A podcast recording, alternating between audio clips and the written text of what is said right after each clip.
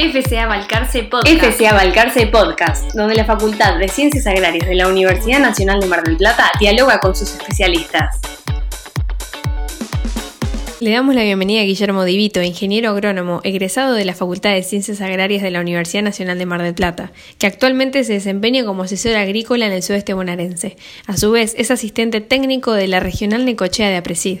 También le damos la bienvenida a María Celia Tulli, docente de la Facultad de Ciencias Agrarias, que actualmente desempeña su labor como investigadora en el Laboratorio de Zoología Agrícola en la Unidad Integrada Balcarce. Bueno, María Celia y Guillermo nos van a estar comentando hoy cuál es la situación de las plagas en cultivo de verano para la zona del sudeste bonaerense. La presión de plagas en cultivos de verano fue aumentando marcadamente conforme los mismos se desarrollaron, eh, en particular para girasol y para su principal plaga, que es la isoca medidora.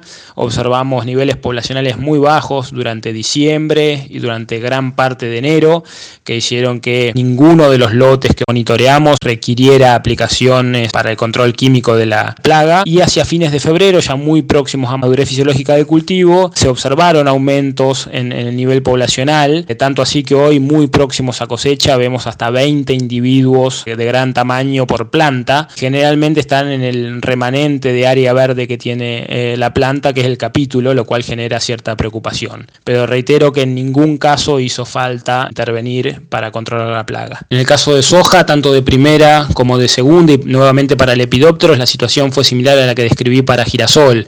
Hacia fines de diciembre y primeros 15 días de enero, los niveles poblacionales fueron muy bajos y a partir de allí, y mucho más si nos metemos en febrero, hubo un aumento muy marcado en la presencia de isoca medidora, isoca bolillera y en algunos casos de sojas de segunda observamos presencia de isoca militar tardía. En general, para aquellos lotes que seguimos con frecuencia, si detectamos avance de, en, aumento en el nivel poblacional de las plagas temprano e intervenimos con isocas chicas y presencia de, de muchas oviposiciones, utilizamos insecticidas del tipo IGR que nos dan poder residual y tienen mucha selectividad.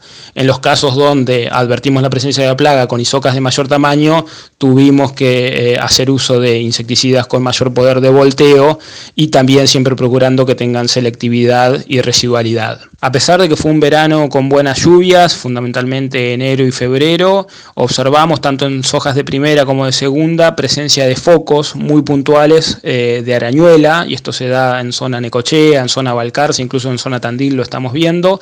En ninguno de los casos los niveles poblacionales superan los umbrales de control, lo estamos viendo en zonas de nuevo muy puntuales eh, de los lotes, pero es algo a seguir.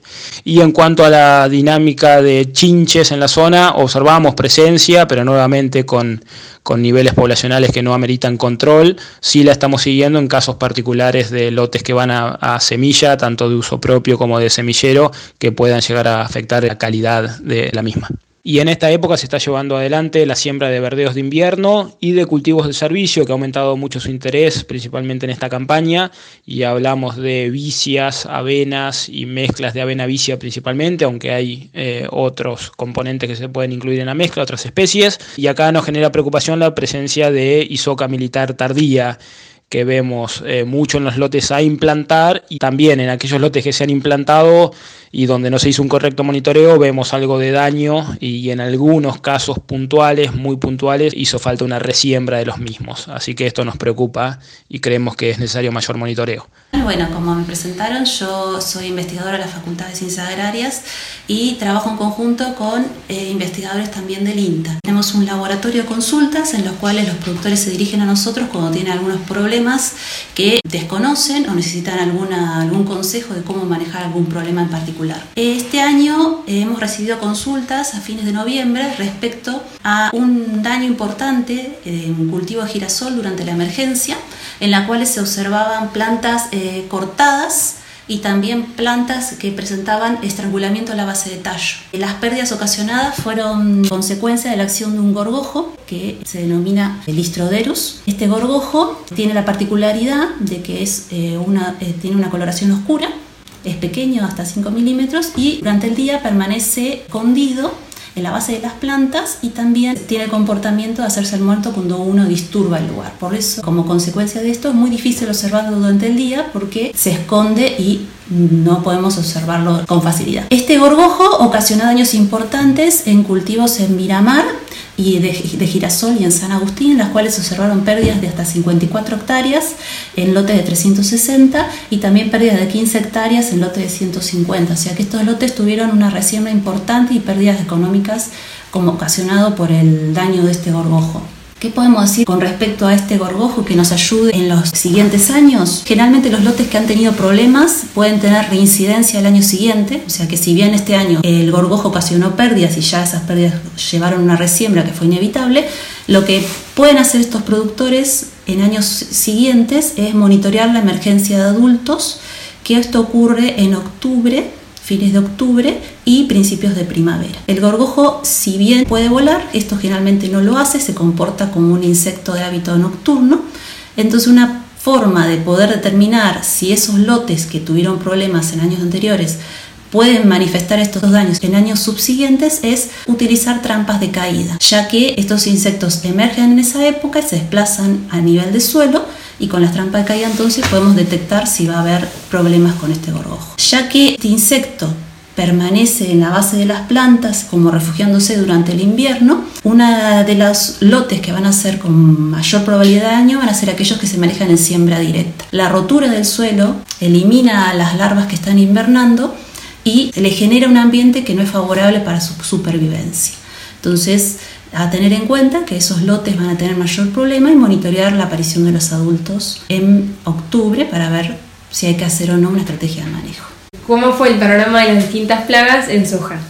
Bien, respecto al cultivo de soja, uno de los principales problemas en esta zona siempre son las chinches fitófagas y las orugas defoliadoras. El complejo de chinches fitófagas, cuando hicimos los diferentes monitoreos desde lo que es eh, fines de diciembre, enero y febrero, los lotes que he monitoreado en esta zona, las densidades fueron muy bajas, en concordancia a lo que habló en, en otra charla también eh, Guillermo. Eh, respecto a las chinches, eh, en esta última semana que pasó, recién empecé a detectar algunos focos donde se ven las ninfas, que sean las, primeras ninfas que empiezan a crecer, o sea estamos hablando de una infestación bastante tardía con respecto a lo que es el desarrollo fenológico del cultivo. Pero sí a tener en cuenta por ahí que las chinches son un problema, especialmente en lotes destinados a producción de semillas, o sea que no hay que descuidar que esta población podría llegar a incrementarse hasta fin de llenado. Con respecto a las orugas defoliadoras, eh, las orugas defoliadoras comprenden a varias especies de, eh, larvas de lepidópteros